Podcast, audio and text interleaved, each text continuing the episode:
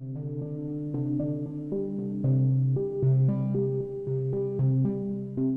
привет! Это подкаст «Спроси переводчика», где я, Лена Сорокина, спрашиваю у переводчиков книг для детей, подростков и юных взрослых, как они начинали сотрудничать с издательствами и как им работается. Сегодня мы говорим с Ириной Клеченко.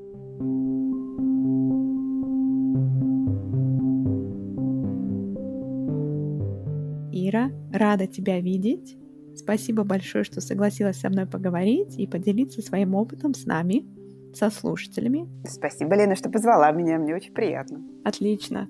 Расскажи вначале, пожалуйста, о себе немного. С каких языков ты переводишь?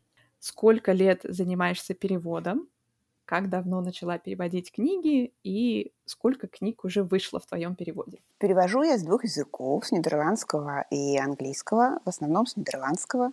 Переводом занимаюсь уже довольно давно. Переводом вообще, наверное, нужно вести отчет с 2009 года, когда я закончила э, институт и стала переводчиком профессиональным. А литературным переводом тоже смотря, когда нужно начинать считать. Может быть, можно считать с 2013 года, когда у меня появилась первая публикация. А можно начинать считать со школы, когда я пыталась что-то переводить для себя, какие-то рассказы или отрывки романов и так далее. Но если считать с момента первой публикации, то получается 10 лет. Я перевела за это время 15 книг, если не ошибаюсь, по большей части для детей и подростков, одну взрослую, ну, еще парочку рассказов и пьес. А какие самые известные книги в твоем переводе? Я подозреваю, что самая известная книга — это «Лампешка» Анетсхаб. А как ты определяешь? Это продажи или отзывы? И то, и другое. На нее очень много отзывов. Если хотите, можете заглянуть в интернет, э, в Инстаграм. довольно. И на лабиринте тоже много отзывов на нее. И я знаю, что ее все время переиздают и продают. Такой лонгселлер и очень заслуженно, на мой взгляд. А ты вообще читаешь отзывы на свои книги? Уже 15 книг. Это сколько времени нужно, чтобы прочитать отзывы на всех? Да, это большая работа, но э, иногда, у меня иногда, на меня иногда находит такое желание, я иногда читаю, очень часто в ужасе закрываю, закрываю сайт, говорю себе этого больше не делать. Хотя, конечно, не всегда в ужасе, наоборот, иногда очень приятно что-то читать, но чем больше народу оставляет э, отзывы, тем больше вероятность наткнуться на что-нибудь не очень, на мой взгляд, справедливое.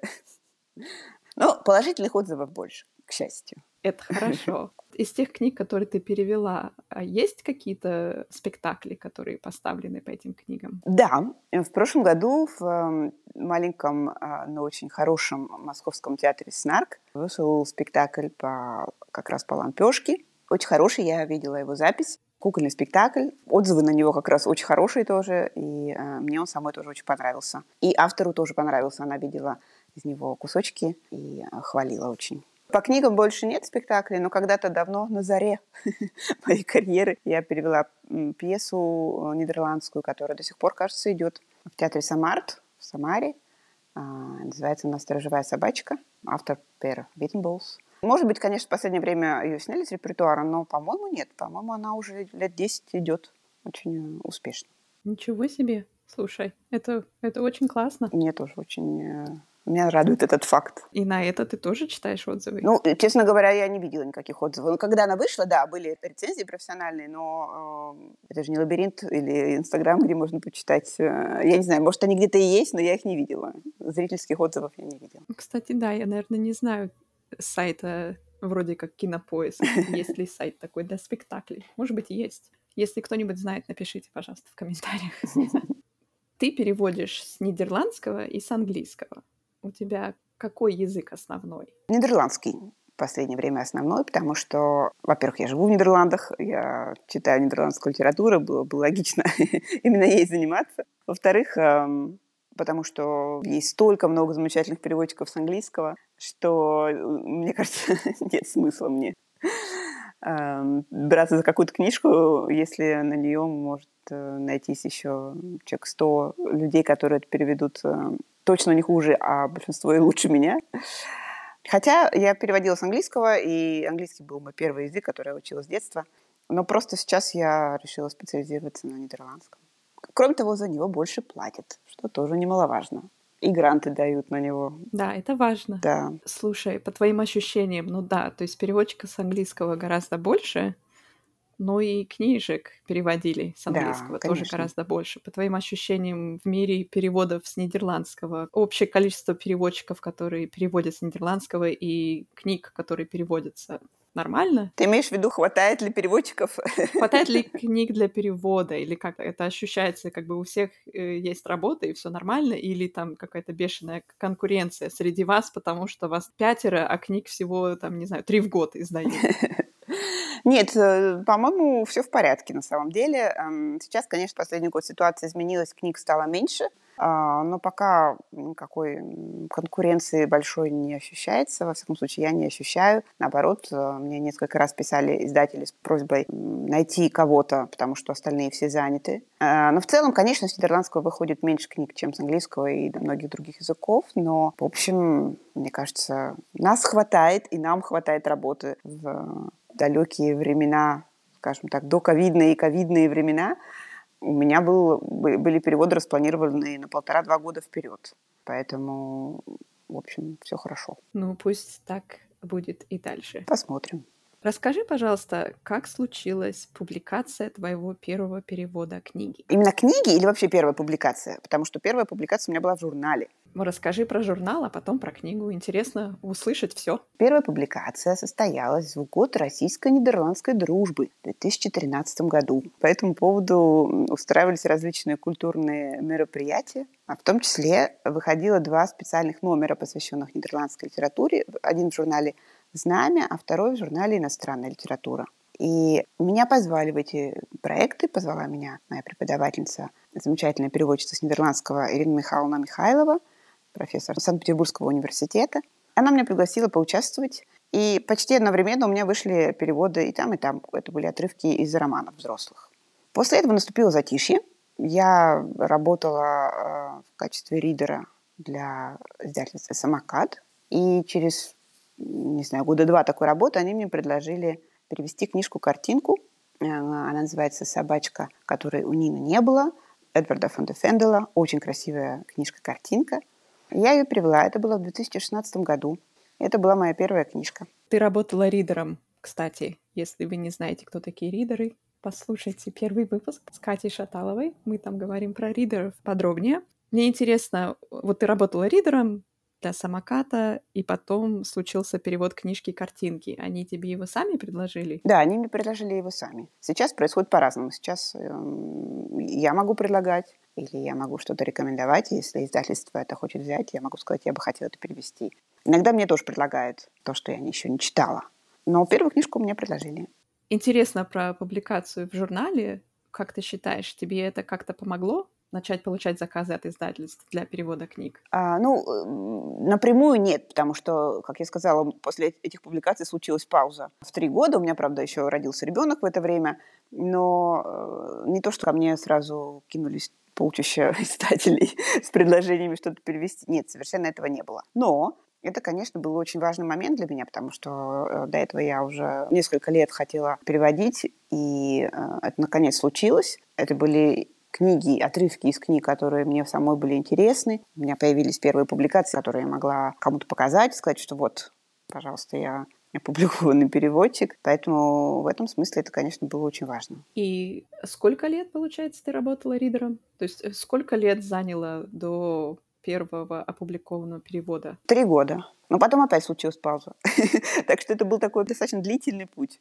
По сути дела, постоянно я стала переводить, наверное, года с 2017-2018. А до этого все было как-то в подвешенном состоянии, непонятно, что делать дальше. Пыталась стучаться туда-сюда и, э, как правило, безуспешно. А что случилось в тот год? Почему ты перешла в это новое состояние? Произошло две вещи. Я к тому моменту еще немножечко поучилась. И наш преподаватель Владимир Олегович Бабков, преподаватель нашей школы художественного перевода «Азарт», порекомендовал меня и некоторых других курсистов издательству «Репол Классик», которое в тот момент искало переводчиков. И мне предложили там книжку. Причем предложили мне сначала ужасный кровавый детектив, от которого у меня ночью были кошмары, когда я его прочитала. И я сказала, извините, но это не для меня. а нет ли у вас чего-нибудь другого? Хотя, конечно, мне очень хотелось э, что-нибудь для них перевести, я немножко боялась э, сказать нет. Но, к счастью, все случилось как, так, как и должно было случиться, наверное. Э, во всяком случае, так, как я надеялась. Мне предложили детскую книжку, она мне понравилась. И так мы стали работать вместе какое-то время. Я привела для них три книжки.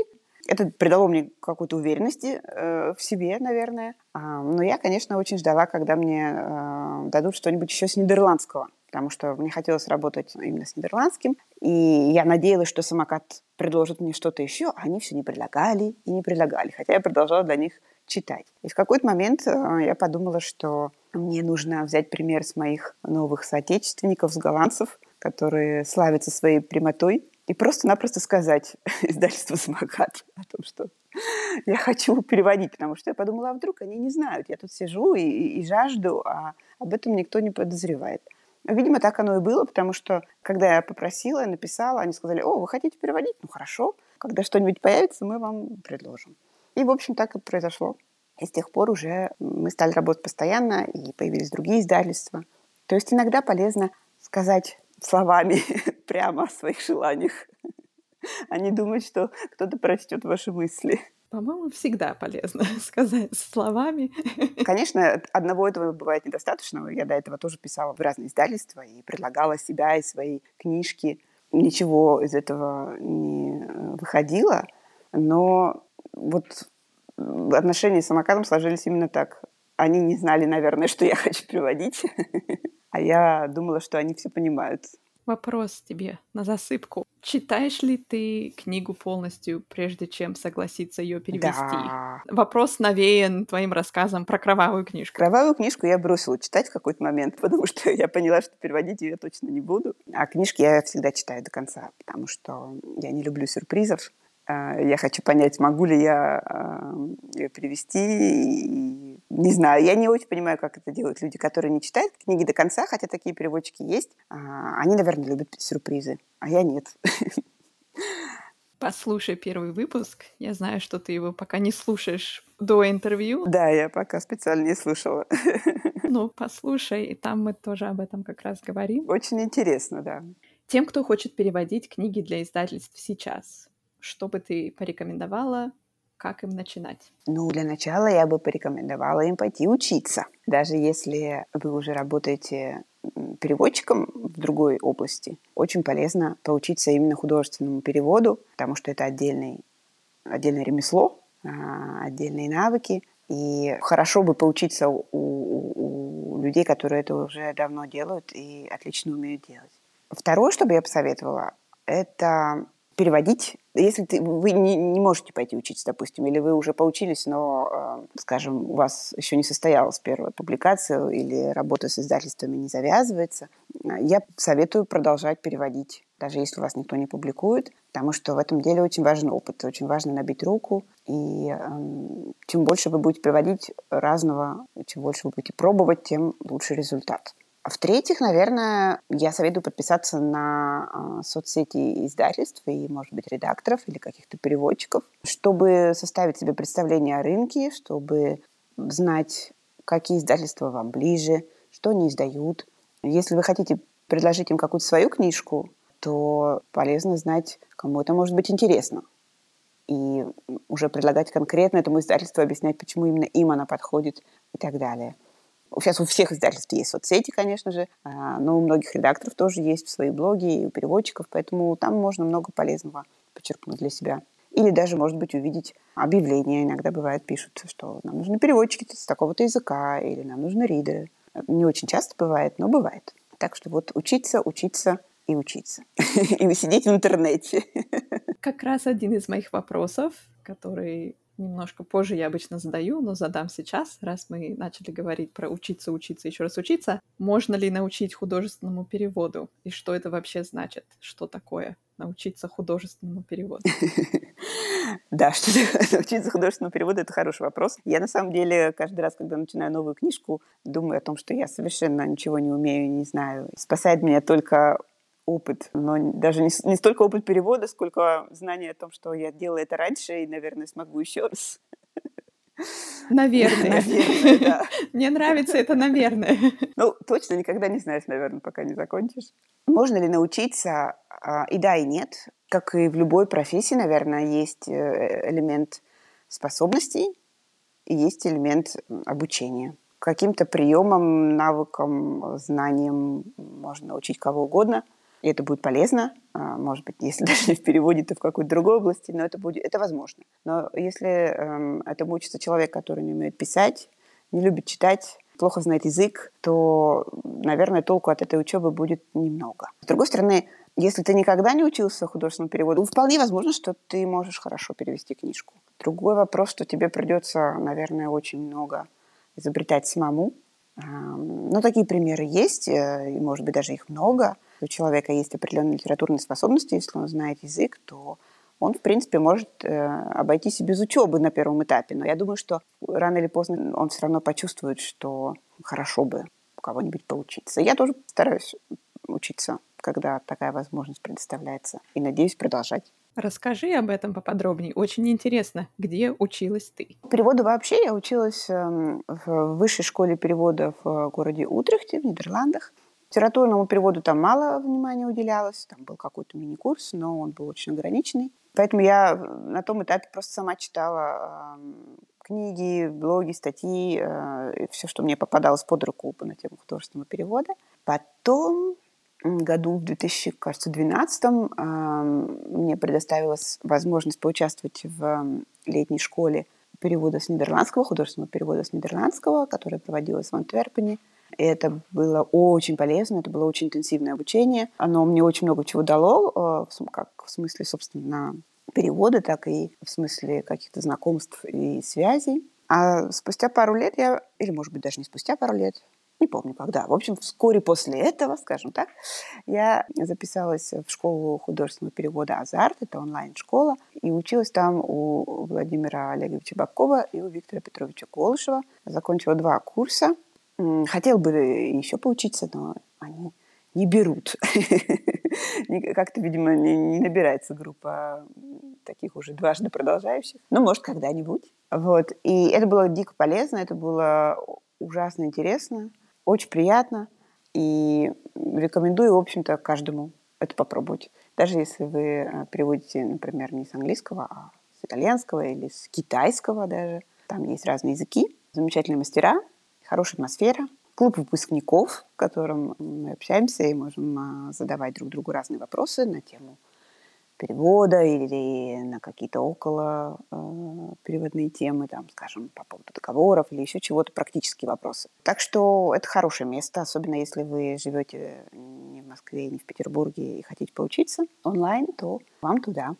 А еще я училась на разных курсах, скажем, у известной переводчицы с нидерландского Ирины Лейк, Ольги э, Александровны Варшавер был курс онлайн по переводу детской литературы и э, переводу для театра. Мне кажется, очень полезно учиться у разных людей, у разных мастеров, потому что у каждого есть какой-то свой подход и свои секретики и советики.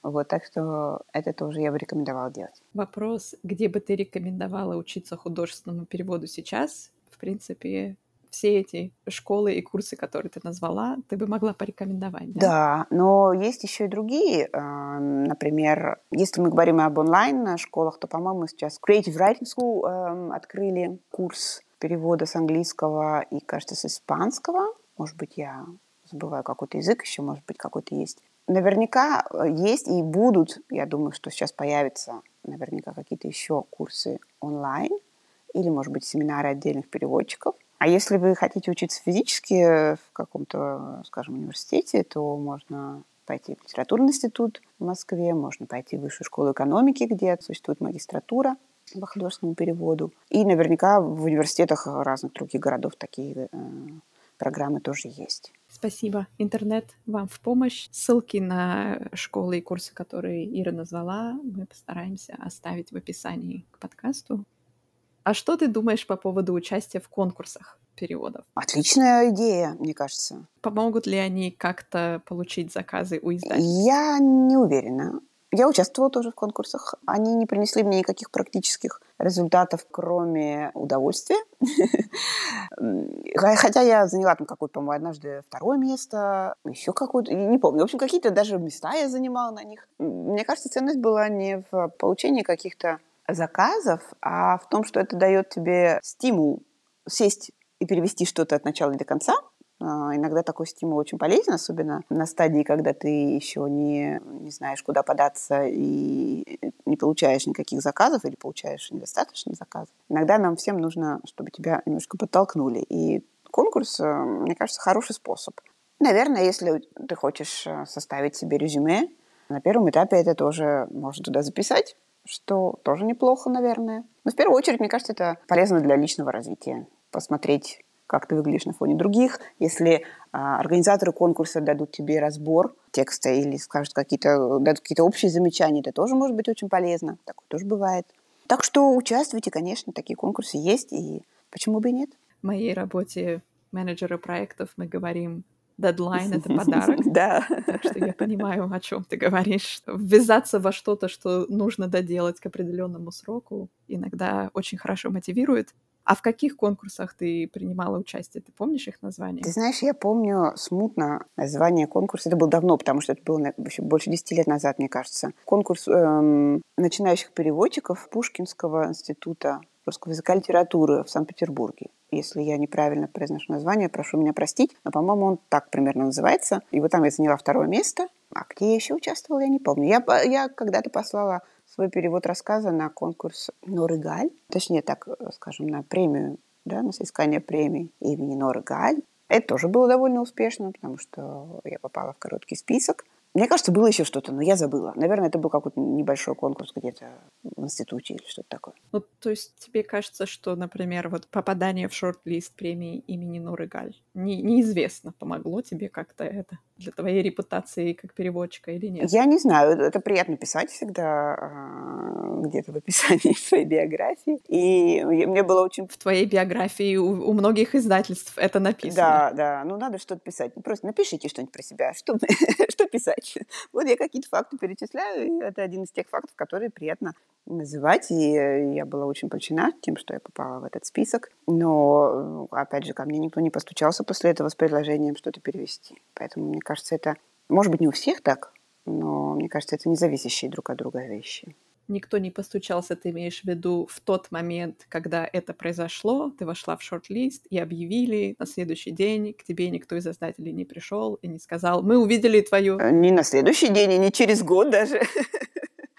Это, по-моему, как раз было в 2013 году, а, если я не ошибаюсь, ну, или, или примерно в то время. Поэтому нет, после этого я еще долго сидела без э, заказа. То есть не было такого? Здравствуйте, Ира, мы увидели ваше имя в списке. Нет, такого не было. Но мне все равно кажется, это отметка качества твоего перевода, и оно все равно хоть и косвенно помогает тебе, так что есть смысл участвовать. Ну, это помогает психологически, это придает уверенности в себе. Конечно, а, такая оценка очень важна, особенно на первом этапе, да, собственно, на любом этапе работы. Оценка важна, тем более, знаешь, еще это, это ведь такая одинокая профессия, ты сидишь, копаешься в тексте. Если у тебя, если ты копаешься сам для себя, то ты можешь показать каким-то друзьям в лучшем случае или опубликовать у себя в блоге. А тут тебе раз и говорят, а то, что ты делаешь, это хорошо. Но и даже если ты уже профессиональный переводчик, очень часто ты перевел, ну, допустим, тебя похвалили и сказали спасибо, а дальше твой перевод э, присоединился к огромному морю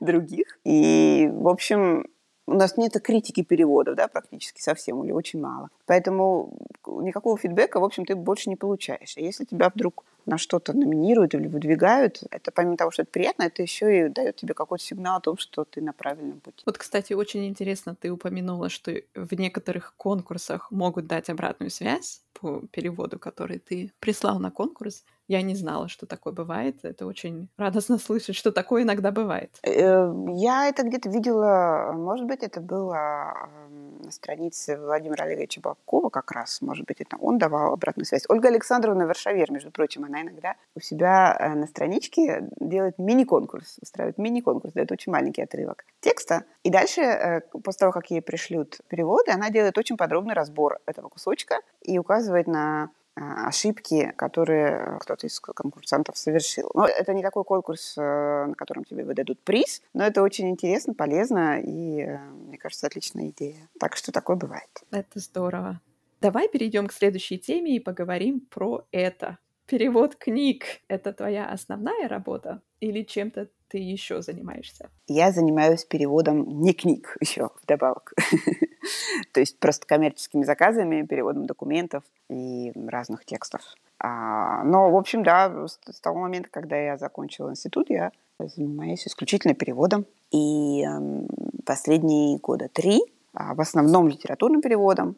То есть я считаю его своим основным занятием, а все остальное побочным занятием, которое приносит какие-то деньги. так скажем. И сколько у тебя примерно времени уходит именно вот на перевод книг, литературный перевод, и связанные с этим задачи типа редактура и договор вычитать, подписать? Ты знаешь, это очень по-разному. Бывает, как фрилансер, да, я не могу предсказать, когда у меня будет какой-то завал э, других заказов, когда, наоборот, э, пустота. Но э, если у меня есть книга, есть дедлайн, то я стараюсь э, уложиться в этот дедлайн. и может быть так, что в какой-то момент я занимаюсь больше коммерческим переводом, и в какой-то момент больше книгой. Это все очень по-разному может быть. А сроки, которые тебе обычно издательства предлагают, у тебя в них получается укладываться, и сколько это примерно? То есть сколько примерно ты переводишь книгу, там, я не знаю, в 250-300 страниц? Укладываться получается, потому что я э, слежу за тем, чтобы мне давали реалистичные сроки. Желательно еще, чтобы осталось какое-то время на то, чтобы книжечку отложить и перечитать ее потом, но это получается не всегда. Но, ну, не знаю, в среднем я перевожу книгу 3-4 месяца. Зависит, конечно, от объема в первую очередь, но примерно так. То есть и это ты бы сказала, что это реалистичный срок для тебя. Понятно, что сроки — это такое растяжимое понятие, у всех э, разное понимание, что это такое. Да, я считаю, что это это реалистичный срок. Еще, конечно, зависит еще от сложности тоже. Это немножко трудно бывает оценить заранее, но я стараюсь просить побольше. И если вдруг я закончу раньше, буду считать, что все прекрасно и можно сдавать, то я всегда могу ее прислать раньше. Да? Но если издательство, у них есть возможность дать побольше времени, то лучше его попросить, потому что полезно дать переводу отлежаться и полезно не загонять себя в какие-то э, невозможные рамки. Ну, еще, наверное, стоит сказать, что если вы чувствуете, что не укладываетесь в сроки, скажите об этом заранее потому что это важно для издательства. Они планируют свою, свою деятельность, они планируют там, не знаю, э, типографию, продвижение и так далее, разные этапы работы. И если вы их подведете, то э, вам больше не предложится, наверное, работать вместе, и вы просто подведете людей, которые э, вам доверяют и рискуют, доверяя вам при этом. Поэтому я всегда, это, в общем-то, в любой работе так, я всегда за то, чтобы общаться по поводу дедлайнов честно и заранее. Это отличный совет. Чем раньше вы предупредите, тем лучше. И это не значит, что если вдруг вы не смогли уложиться в срок и предупредили заранее, то это все, конец вашей карьеры переводчика, и с вами больше не будут э, Нет, работать. Конечно. Скорее наоборот, если вы ничего не скажете и потом не сдадите в срок. Вот это гораздо хуже. Да, это намного хуже. Ира, как ты выбираешь издательство для сотрудничества? И выбираешь ли ты их сама? Или они к тебе приходят все сами? Бывает по-разному. Я не, не с таким большим количеством издательств сотрудничаю, потому что, а, с одной стороны, не так много издательств издают нидерландскую литературу. С другой стороны, я довольно критически подхожу к выбору. Бывает так, что со мной кто-то связывается и предлагает мне книжку. И дальше я смотрю, на то, во-первых, какая это книжка, нравится ли эта книжка мне, потому что я не вижу смысла переводить то, что не нравится. Если она мне нравится, то дальше я смотрю на условия работы, на гонорар, на сроки, на договор.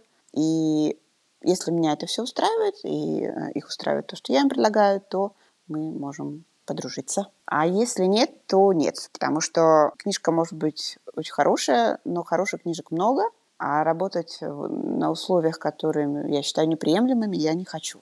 Я считаю, что это очень портит дело для тебя самой и для других, для коллег. Поэтому я часто говорю «нет». А, ну, еще, может быть, есть один небольшой фактор, он не является решающим, но я его немножко учитываю. Это то, что происходит с книжкой после того, как она выйдет. Потому что мне кажется, что если ты переводишь для а, издательства, для большого издательства, у которого сотни тысяч наименований в год, есть большая вероятность того, что эта книжка немножко потеряется. Далеко не обо всех книгах много пишут, далеко не со всеми книгами потом происходит что-то интересное.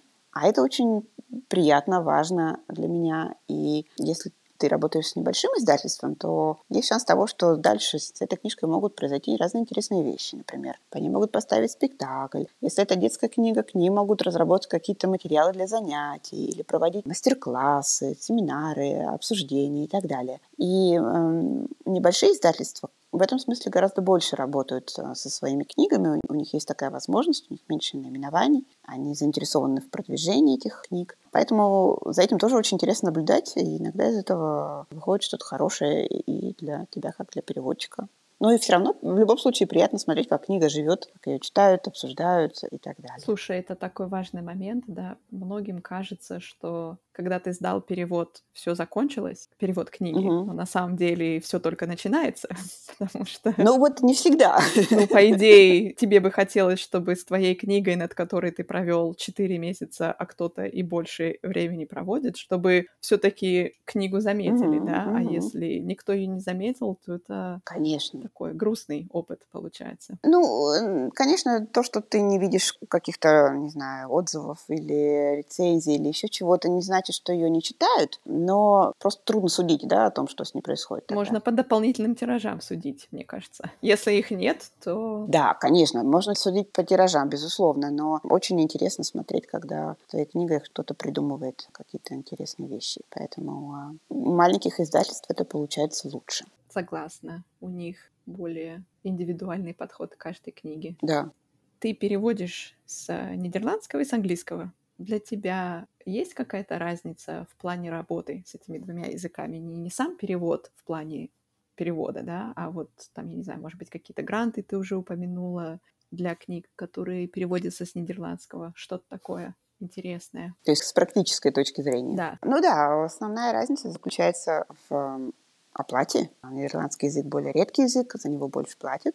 И вдобавок в Нидерландах и во Фландрии, это часть Бельгии, где говорят на нидерландском, а существуют замечательные литературные фонды, одной из задач которых является продвижение их литературы за рубежом. И для этого они а, предоставляют гранты издателям, частности, на оплату гонорара переводчиков. Бывают другие гранты тоже, например, гранты на производство, если это иллюстрированная книга. Но нас в данном случае интересуют именно гранты переводчикам. И это, конечно, огромное подспорье и издателю, и, и переводчику, потому что эти гранты выплачиваются, исходя из минимального тарифа, действующего здесь. И это намного выше, чем то, что платят в России. Поэтому это эм, прям очень большая разница, и в этом смысле нам и переводчикам с некоторых других языков очень везет. Например, по-моему, в Скандинавии есть такие фонды, и наверняка во многих других странах небольших странах, которые предпринимают особенные усилия для продвижения своей литературы. Чтобы конкурировать с англоязычной литературой, которая пытается быть везде в мире. Да. Ты упомянула, что твой первый опубликованный перевод книги — это была книжка-картинка. И ты работаешь с текстовыми книгами. В чем для тебя основное отличие перевода книжки-картинки и текстовой книги? Ну, я думаю, что основное отличие в том, что когда ты работаешь над книжкой картинкой, у тебя uh, есть возможность, и тебе нужно это сделать, uh, отточить каждое слово, каждую фразу. Текста там мало, и каждое слово на вес золота, оно должно стоять на своем месте. И любая ошибка будет очень сильно бросаться в глаза. Кроме того, в книжках-картинках текст взаимодействует с иллюстрациями, и иногда это бывает а, Иногда бывает, что это помогает, иногда это затрудняет твою задачу. В этом, наверное, разница. Когда ты работаешь с крупным текстом, то у тебя ты не успеваешь повозиться с каждым словом, так как в книжке картинки это возможно, и ты мыслишь тоже более крупными категориями. А, да? Ты должен держать в уме более крупные единицы текста. Вот в этом, наверное, разница. Но книжки-картинки я люблю переводить, хотя у меня вышла только одна, но переводила я больше. Я надеюсь, что мне удастся когда-нибудь еще что-то опубликовать, потому что это очень интересно и, эм, мне кажется, полезно время от времени делать. А комиксы ты переводила когда-нибудь? Нет, к сожалению, нет. Тоже бы хотела бы попробовать. Это тоже интересная задача. Ну вот, посылаем запрос во Вселенную, Да. чтобы вдруг, вдруг к тебе придет комикс. Помнишь, как мы раньше говорили? Сказать словами, Сказать словами, да. желание. Да. Комикс, приди. А как высчитывается гонорар для текстовых книг и для книжек-картинок? Для текстовых книг гонорар а, в российской практике высчитывается за один авторский лист, 40 тысяч знаков с пробелами. В нидерландской практике и, мне кажется, в целом в западной практике принято считать за слово, по количеству слов. Исходного текста. Исходного текста да, исходного текста. Что касается книжек, картинок, то, как я уже сказала, у меня был только один заказ на эту книжку, и мне просто заплатили, это был тоже грант, общую сумму. А, Это была моя первая книга, я не торговалась, я не вникала в то, как они, они это высчитывали, поэтому тут я ничего умного сказать не могу по этому поводу. Я думаю, ты знаешь про это больше, чем я. Нет, я не знаю тоже. Ну как же ты не знаешь? Ты же, ты же переводила больше книжек, картинок, чем я. Ну, я знаю, что это фиксированная сумма. Мгм. То есть я знаю, что это фиксированная сумма, но я не Ну, как знаю, и как, она высчитывается. Мгм. Да, поэтому, если кто-нибудь знает, пожалуйста, расскажите нам в комментариях. Для тебя перевод взрослых книг и детских книг чем-нибудь отличается или нет? А, скорее нет. Я думаю, что нет. Конечно, когда ты переводишь детскую книгу, ты думаешь о читателе и его возможностях. Ты в этом смысле немножко ограничен в выборе, скажем, какой-то лексики, да? Но, честно говоря, я не думаю, что есть разница. Ты все равно в первую очередь следуешь за автором. Автор до тебя уже подумал о своем читателе, и он знает, как он хочет с ним говорить, а тебе нужно только постараться это воспроизвести. Поэтому я не чувствую большой разницы, нет. Ира, что для тебя самое любимое в художественном переводе? Самое любимое в процессе работы – это, наверное, тот редкий момент, когда ты ловишь волну, и как-то текст начинает сам идти из тебя. ты как бы сливаешься с ним. Ты вдруг понимаешь, как говорят твои персонажи, ты вдруг понимаешь, какая здесь нужна интонация, и полностью погружаешься текст. Так что, в общем, окружающий мир перестает существовать. Это немножко я так высокопарно говорю, но бывает такое ощущение, что ты все правильно делаешь. Оно бывает редко. Но когда оно бывает, то это очень волшебно. А что самое нелюбимое и, или что вызывает трудности? Трудности вызывают стихи. Я не умею писать стихи. Мне очень жаль. Эм, Но иногда приходится, иногда они попадаются. И если это действительно настоящие серьезные стихи, то я прошу кого-нибудь другого их перевести. Но если это что-то вроде детской песенки или какого-то стишка э, неумелого, который кто-то из персонажей сочиняет или пытается сочинять, тогда я стараюсь это сделать сама, но всегда откладываю это на самый последний момент, потому что мне это очень мучительно дается, к сожалению. Я бы хотела, хотела знать, как это делается, но, видимо, способности нет, таланта нет. Или, может, я просто не знаю какой-то какой секрета. Какой у тебя ритуал, прежде чем ты приступаешь к стихам? Как ты себя настраиваешь? Ну все, остались только стихи. Я устраиваю мозговой штурм, когда я... Я, я, я... Может быть, потому что я откладываю это на последний момент всегда. Я чувствую, что выхода нет. Не могу же я оставить это как есть. Что-то надо делать. Палка, палка, огуречек. Да, это помогает, между прочим. Когда ты, ты загоняешь себя в угол, это иногда помогает. Иногда приходят даже какие-то хорошие идеи. Мой любимый метод брейнсторма все самые плохие идеи сначала выписать на лист, Мгм, все мгм. самые ужасные варианты, и потом, потом начинают приходить те, которые уже можно даже использовать. Да, это хороший способ, действительно. Ира, как тебе кажется, чего не хватает индустрии художественного перевода в России? А, мне кажется, что индустрии художественного перевода в России не хватает профессиональных объединений. Они есть, э, во всяком случае, ходят слухи о том, что они есть. Где ходят слухи? Расскажи, где ты слышишь эти В слухи? эфире. Индустрии не хватает индустрии.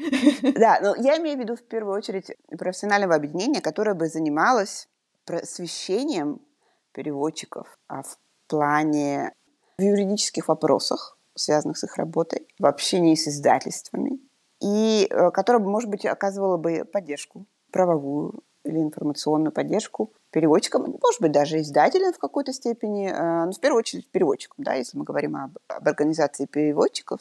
Если я смотрю на эм, то, как это организовано в Нидерландах, то просто плакать хочется, потому что здесь есть профессиональные ассоциации переводчиков, которые, например, разрабатывают модельный договор, э, на который можно ориентироваться при заключении контрактов с издательствами – но и э, на этот договор, скажем, ориентируются литературные фонды. Если ты хочешь получить грант на перевод, а они дают гранты и на переводы на нидерландский в том числе, то твой контракт должен как минимум соответствовать модельному. Условия могут быть лучше, но хуже не могут быть. Например, такая функция у них есть. У них есть разные другие функции. Ты можешь обратиться сюда с каким-то вопросом, который у тебя возник в твоих отношениях с издателями или, например, в дальнейшем с постановщиками спектаклей или э, режиссером кино и так далее, и так далее. Совершенно разные могут быть вопросы. Это могут быть вопросы, связанные, не знаю, с твоей пенсией, с твоей страховкой. Есть даже коллективные страховки, которые предлагаются членам этих организаций и так далее. У них очень много функций.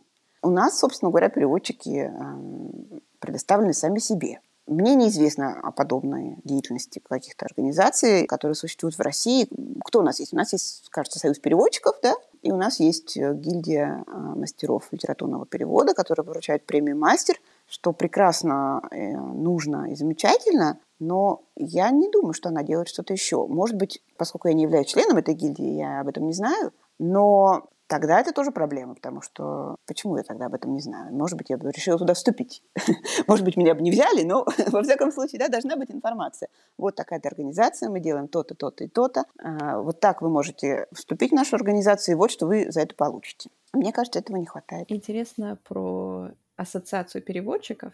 Нидерландах? Это ассоциация переводчиков вообще или это ассоциация именно литературных переводчиков? Да, я говорю только о литературных переводчиков сейчас. Есть и другие ассоциации, конечно. Есть ассоциация присяжных переводчиков, например, и так далее. Но я все, что я сказала, это относится именно к художественному переводу. Угу. Так интересно, потому что литературный перевод, мне иногда кажется, что он как бы так непонятно, куда его отнести. То есть он вроде и, и вроде и общий перевод, угу. вообще, в принципе, да, переводчики любых мастей. Можно и туда как бы присоединиться, но все-таки это литературный, то есть это больше писательство. Угу. В некоторых странах ассоциации переводчиков объединены с ассоциациями писателей как раз. Да, здесь тоже. Здесь тоже э, есть разные. Э, есть совместные, есть отдельные. Ну, отлично, что у них есть отдельное именно для литературных переводчиков тоже. Это прекрасно.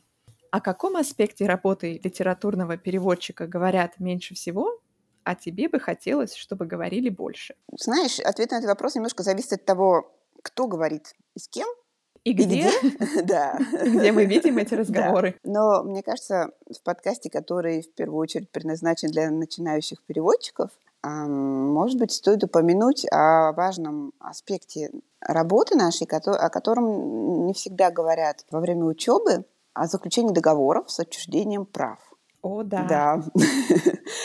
Это проблема, которая, в общем, довольно активно э, обсуждается в переводческой среде, мне кажется. Но далеко не у всех есть доступ к тем кругам, которые, э, в которых она обсуждается. Поэтому, мне кажется, полезно об этом сказать. К сожалению, э, во многих издательствах э, принята практика предлагать переводчикам договоры с учреждением прав. Это значит, что ваш перевод будет навсегда принадлежать издательству. Не надо на это соглашаться.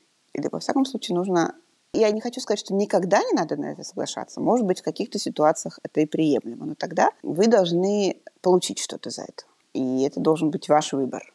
Но в принципе... Автомобиль. Ну, не автомобиль, не знаю. Может быть, может быть, э, ситуации могут быть разные. Может быть, у вас есть какие-то причины, вам очень хочется перевести эту книгу. Или вам очень нужен ваш первый перевод, и вы боитесь отказаться. Я не хочу никого осуждать за заключение таких договоров ни в коем случае. Но эм, я очень рекомендую как минимум попробовать об этом поговорить. И вместо такого договора заключить лицензионный договор, когда права отчуждаются на определенный срок, 5, 7 или даже 10 лет, но на определенный срок. Передаются. Передаются, да. Не отчитаются, а передаются. Ты права. Да, мне кажется, как минимум прочитать договор.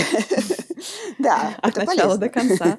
обратить внимание на то, что написано в этом договоре э, в разделе передачи прав. То есть, да, если это отчуждение, и если есть возможность, по крайней мере, спросить у человека, с которым вы общаетесь в издательстве, есть ли возможность заключить лицензионный договор вместо договора отчуждения, вот этот шаг, мне кажется, не нужно пропускать, а дальше уже в зависимости от того, что издательство вам ответит и какие у вас обстоятельства, уже дальше вы можете принимать решение, но да, это, это важно. Да, нужно, нужно обязательно пытаться, и э, это, в общем, вполне возможно. На самом деле, эм, мне кажется, что многие боятся, э, особенно на первом этапе, обсуждать условия договора. Это понятно, этот страх понятен, но он не всегда обоснован. Очень часто на ваши какие-то возражения вам могут ответить положительно. Это может касаться не только отчуждения прав, но и других условий, например, сроков, количества, не знаю, авторских экземпляров, прав на, скажем, театральные постановки и так далее. Если вам что-то непонятно в договоре, пожалуйста, спросите. Вы должны понимать то, что вы подписываете, и нужно как минимум пробовать это обсуждать. Еще одно а, условие, которое в последнее время стали включать в договоры издатели, это условие об ответственности переводчика за содержание текста, за содержание книги, за э, то, чтобы оно соответствовало законодательству Российской Федерации. Это, конечно, полнейший абсурд, но тем не менее а, оно встречается. И если вы не задумаетесь о том, что это значит и какие последствия может для вас иметь, и подпишите его, ну, в общем, я не знаю, у кого на что хватит фантазии, но можно себе представить, особенно в нынешних условиях. Вас может ждать все, что угодно. Пожалуйста, не подписывайте этот пункт. В моей практике, а, если попросить, его могут убрать. Но даже если его откажутся убирать, я, честно говоря, не стала бы подписывать договор. Как бы мне не хотелось работать над какой-то книгой или с каким-то издательством, такое я бы подписывать не стала никогда. Поэтому, пожалуйста, читайте договоры. А на какие еще моменты ты обращаешь сама внимание в договоре? То есть какие для тебя пункты, темы важны? Ну, помимо того, о чем мы уже говорили, редактура, э, можно ли посмотреть редактуру, это не обязательно всегда урегулировать в договоре, но важно, чтобы там не было никаких противоречащих вашему желанию пунктов. А можно договориться об этом неформально, переписки, но мне попадались какие-то очень странные условия по этому поводу, например, штрафы, о том, э, я не помню, как это было сформулировано, это было очень дико для меня, что если редактору придется э, менять в тексте более там скольки-то процентов, то... 30 процентов. Да, что такое, то э, из гонорара будут вычитаться какие-то суммы, это тоже был полный бред, и я не, на это не согласилась. То есть, ну, в общем, если так быстро опять все перечислить, срок передачи прав, сроки, собственно, сдачи работы – отсутствие пункта об ответственности переводчика за соответствие текста законодательству. Что еще бывает? Э, давай подумаем. Редактура, э, возможно смотреть ее. Ну, может быть, если вам это важно, количество авторских экземпляров, права на дальнейшие, э, скажем, постановки в театре или в кино. То есть смотреть, на что именно передаются да. права, либо только на издание в печатном виде, это могут быть электронные книги, это могут быть вот э, другие, да, другие права на постановки, экранизации и прочее, прочее. Не всегда, возможно, стоит отдавать все права да. издательству. все эти права издательству, может быть, вы захотите какие-то придержать у да. себя. Ну, я бы сказала, определитесь для себя с каким-то минимальным набором условий, которые без которых вы не готовы работать. То есть, если ваш гонорар ниже определенного минимума, если какие-то сроки нечеловеческие и так далее. То, что для вас важно. Остальное обсуждайте. А если получится выторговать новые, лучшие условия, прекрасно. Если нет, может быть, в следующий раз получится. Потому что если ваши отношения с издателем будут укрепляться, меняться, и договор ваш тоже может со временем улучшиться. Но, мне кажется, стоит а, определить какие-то границы для себя. Да, и еще один, а, еще одно хорошее замечание, что если будет продолжаться работа с этим издательством, то второй договор не значит, что нужно в точности Конечно, подписывать. Нет. Каждый раз Каждый раз договор это договор, то есть две стороны договариваются о условиях, которые устраивают эти две стороны. Да, стандартный договор это повод для разговора. А не более того, это не какое-то спущенное сверху указание, которое все должны соблюдать. Даже в больших издательствах, где, конечно, труднее его менять, это должно быть возможно а тем более в издательствах маленьких, потому что договор – это воля двух сторон, и ваша воля имеет значение не меньше, чем воля издателя. Это точно. За последние несколько лет все больше издательств, литературных критиков, книжных блогеров, магазинов, библиотек начинают указывать переводчиков в анонсах, обзорах и иногда на обложках книг. Как ты к этому относишься? Это первый вопрос. А второй, хотела ли бы ты, чтобы твое имя появилось на обложке книги? А оно уже появилось. Даже на двух. Уже даже на двух? Уже даже на двух, да, за последний год. Поздравляю. У меня вышло две книжки, и на обеих стоит мое имя на обложке. Отношусь я к этому, конечно же, положительно. Но не просто потому, что это приятно видеть, а потому что, мне кажется, это важно. Это важно для положения переводчиков, это важно для читателей, во всяком случае, для тех читателей, которые интересуются этим, которые ориентируются на переводчиков при выборе книги. И я считаю, что тот факт, что все больше издательств действительно стали э, указывать переводчиков на обложки, это очень хорошая тенденция. Я это вижу так. Двух одинаковых переводов не бывает. Это как с классической музыкой или любой другой музыкой. У нас есть произведение композитора, диск, а, уже теперь не диск, а запись. Кассета. Кассета, да. А, где написано название, имя композитора. Бобина, да. Что там еще? Ну, винил. Пластинка, да. да, да, да. И там есть имя композитора и имя исполнителя. И, конечно же, музыкальное произведение исполняется много раз, исполняется разными исполнителями. А их можно сравнивать и собирать. Книги, как правило, переводятся лишь однажды, хотя и не все. Но в тот момент, когда она выходит, мы не знаем, что будет дальше. Может быть, ее переведут еще, а, еще раз. И то, кто перевел эту книгу, имеет решающее ключевое значение. Потому что если бы эту, ее книгу, эту книгу перевел кто-то другой, она была бы совершенно друг, может быть, не совершенно другой, она бы значительно отличалась от того первого варианта. Поэтому мне кажется, это важно, это привлекает внимание к тому факту, что книги не приводят сами себя. Читатель, которому понравилась книга, понравился текст, он может запомнить это имя и в следующий раз поискать, а что еще перевод, переводчик. Или если он увидит имя переводчика на обложке другой книги, он скажет, а, вот это мне понравилось, это, наверное, не так э, плохо. Или наоборот, если ему очень сильно не понравился перевод, он скажет, нет, все, за это я больше не возьмусь. А это тогда стимул для издательств да. Выбирать переводчиков, которые переводят хорошо. Совершенно верно. И дополнительный стимул для переводчиков стараться получше. Да, ну и, кстати, ну не знаю, много или немного, но, по крайней мере, есть такие переводчики, которые выбирают книги которые они хотят переводить, да. и они доверяют своему вкусу, и таким образом, если ты прочитал одну книгу такого переводчика в переводе такого переводчика, то можно как бы представить, что, возможно, следующая книга тоже будет неплохой, если вам понравилась первая, потому что она выбрана тем же самым человеком. Конечно, это, это э, критерий, которым я тоже пользуюсь. Я стараюсь покупать книги переводчиков, которых я уважаю, которыми я восхищаюсь. И это всегда, а, особенно у мастеров, это всегда их выбор. И если мне нравится то, что они переводят, значит, я доверяю вкусу. А как с этим дело обстоит в Нидерландах? Указывают для переводчиков? По-разному бывает. Тут тоже ведутся такие дискуссии время от времени. А, они попадают в газеты куда-то, на телевидение. Есть издательства, которые это последовательно делают, а есть издательства, которые этого не делают. В последнее время э, чаще стали указывать. Но мне кажется, это в целом такой э, тренд во всяком случае, в западном мире. В последнее время было несколько кампаний по привлечению внимания к этой проблеме, и э, многие услышали, многие издатели услышали. И были даже, э, по-моему, было письмо, да, э, многих известных авторов, в котором они призвали издателей указывать имена переводчиков, и это имело эффект. Это была отличная кампания, потому что они зашли со стороны авторов, где авторы сказали, что они будут смотреть в договорах в общем, они будут прописывать в договоре своем с издательством, чтобы указывали имя переводчика на переводах их книг. Если такого пункта не будет, то типа они тогда не подпишут такой договор на свою книгу. То есть такой интересный рычаг давления. Это, естественно, переводчики. Э, это была инициатива переводчиков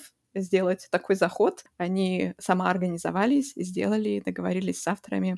Вопрос задали в канале подкаста в Телеграме, как это обстоит в других странах, поэтому я у тебя спрашиваю. Еще, наверное, тоже хочу сказать, что да, ты правильно сказала, что в англоязычных странах тоже не всегда указывают, не все сто процентов, но был опрос среди литературных переводчиков несколько лет назад в США, и по данным этого опроса 58% сказали, что их имя указывают всегда на обложках, Угу. То есть больше половины сказали, что их имя всегда, то есть э, лучше, мне кажется, чем в России, но радует, что тенденция идет к тому, что и в России тоже, надеюсь, будут указывать все чаще вообще, в принципе, в США на книжном рынке всего 3% переводных книг, что по сравнению с Россией, конечно, в России был гораздо больше процент переводных книг, и прозы всего меньше, чем один процент переводных книг. То есть, э, да, доля... А переводных... остальное что? Поэзия?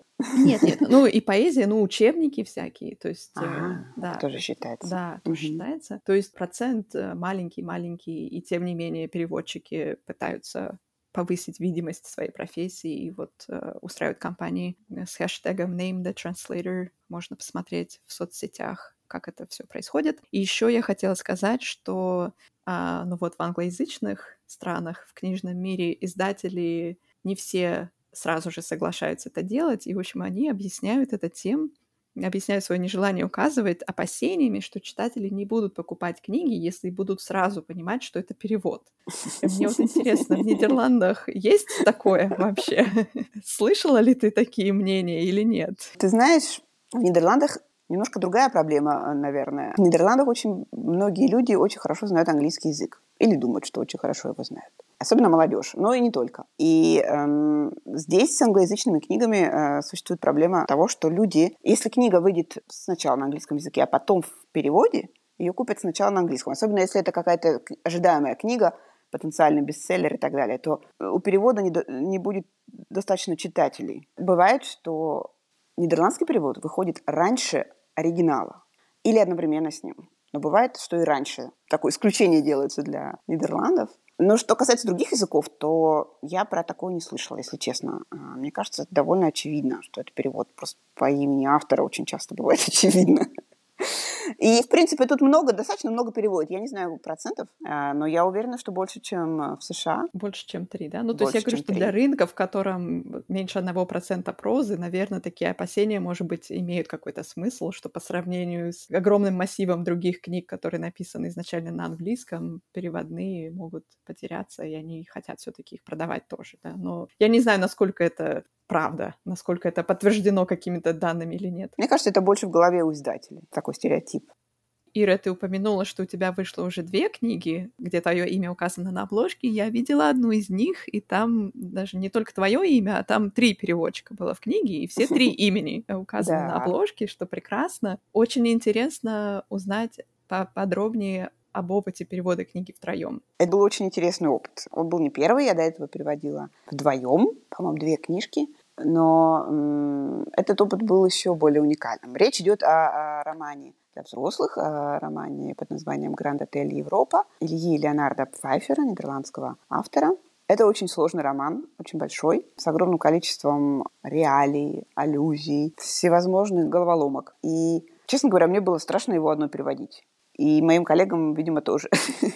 Поэтому мы а, объединились и работали втроем с двумя переводчицами. А, одну из них я уже называла, это Ирина Михайловна Михайлова и э, Екатерина Асаян. Подожди, то есть как это произошло? То есть тебе предложили эту книгу в перевод, ты ее прочитала, и ты сказала, нет, одна я в это не пойду, и ты пошла искать, кто еще захочет с собой переводить? В общем-то, так и было, да. Ее предложили, на самом деле, было забавно, потому что, да, мне ее предложили, я сказала, а можно я возьму кого-нибудь к себе в компанию? Мне сказали, давайте, а кого? Я предложила Екатерину Асаян, и оказалось, что ей тоже предложили эту книжку. Нам ее предложили одновременно, видимо, хотели выбрать. Но мы объединились и эм, привлекли еще Ирину Михайловну. Так оно и вышло. И, к счастью, издательство «Миф» согласилось на это. И э, вот мы сначала немножко нервничали, как это делать, что, что, с какой стороны подходить. Мы боялись друг друга критиковать немножко, но договорились с самого начала, что мы будем очень честно говорить, э, все вычитывать и очень честно говорить друг другу, что мы по этому поводу думаем. И, в общем, очень быстро у нас это стало получаться. Мы просто разделили роман на три части и читали все, что переводили коллеги. И получилось очень здорово, потому что там было очень много сложных э, моментов, и обсуждать их было очень интересно и очень полезно. Если кто-то из нас э, заходил в тупик, другие помогали. Но что еще интересно в этом проекте, это то, что он был коллективным не только для нас, но и для многих других переводчиков, потому что этот роман переведен на, по-моему, 20 языков. И, видимо, э, другие переводчики, которые до нас начали работу, они тоже чувствовали потребность э, с кем-нибудь посоветоваться. И они э, объединились с помощью издателя, они объединились и создали э, группу, форум такой, интернет-форум, в котором стали делиться своими сложностями, спрашивать друг у друга совета, вместе искать решения, вместе задавать вопросы автору, э, чтобы ему не приходилось по 20 раз отвечать на одно и то же. И к тому времени, когда мы начали работу, на этом форуме уже скопилось огромное количество полезной информации. Там были и ответы автора, там были какие-то цитаты, которые уже нашел кто-то другой, там а, были даже ноты, поскольку там упоминается э, музыкальное произведение, там были ноты и видеозапись этого произведения, там были фотографии церквей, которые э, встречаются в книге. Там очень много реалий из самых разных стран, итальянских, голландских э, и так далее, и так далее. Очень много разных. И это был, конечно, совершенно бесценный ресурс. К этой группе продолжают присоединяться новые переводчики. Им э, теперь еще даже легче, чем было нам, потому теперь еще больше информации. Э, в общем, очень это было интересно и полезно. Мы познакомились э, с коллегами из других стран. Оказалось, что некоторые из них работают над какими-то другими книгами, над одними и теми же книгами они стали общаться по поводу тех переводов. То есть это, в общем, было полезно для всех и очень интересно, необычно, потому что, конечно, как я уже говорила, это такая одинокая профессия, а тут вдруг целая толпа народу, который очень хорошо знает текст. Это редкость, конечно. Какой чудесный опыт. Никогда не слышала, что такое бывает. Как ты узнала об этом форуме, об этой группе? Я, по-моему, где-то прочитала об этом. Я не помню. Э, может быть, это был какой-то блог переводческий. Я э, слышала, что такая группа есть, и спросила у издателя, так ли это. И они сказали, да и нас туда подключили. Слушай, супер, спасибо, что поделилась информацией, очень интересно. И было бы здорово, если бы больше книг таком формате переводились. Да, во всяком случае, э, конечно, у перевода одного текста несколькими людьми есть тоже свои недостатки, потому что там могут быть э, стилистические э, разногласия, разноголосица такая. Я не знаю, насколько у нас это получилось. Но, во всяком случае, в коллективном обсуждении одного текста разными переводчиками, переводчиками на разные языки, безусловно, есть огромная польза. Так что, да, было бы здорово, если бы такое чаще происходило. Ира, спасибо большое за интересный разговор, за то, что поделилась своим опытом. Тебе большое спасибо. Мне было очень приятно с тобой поговорить, и я тоже что-то новое для себя узнала. Я тоже очень много, очень многое узнала. Очень здорово вести такие разговоры в телеграм-канале подкаста, который называется также «Спроси переводчика». Ждем вопросы и размышления на темы, затронутые сегодня. Расскажите, как у вас, и всем спасибо, что были с нами. До новых встреч! Спасибо.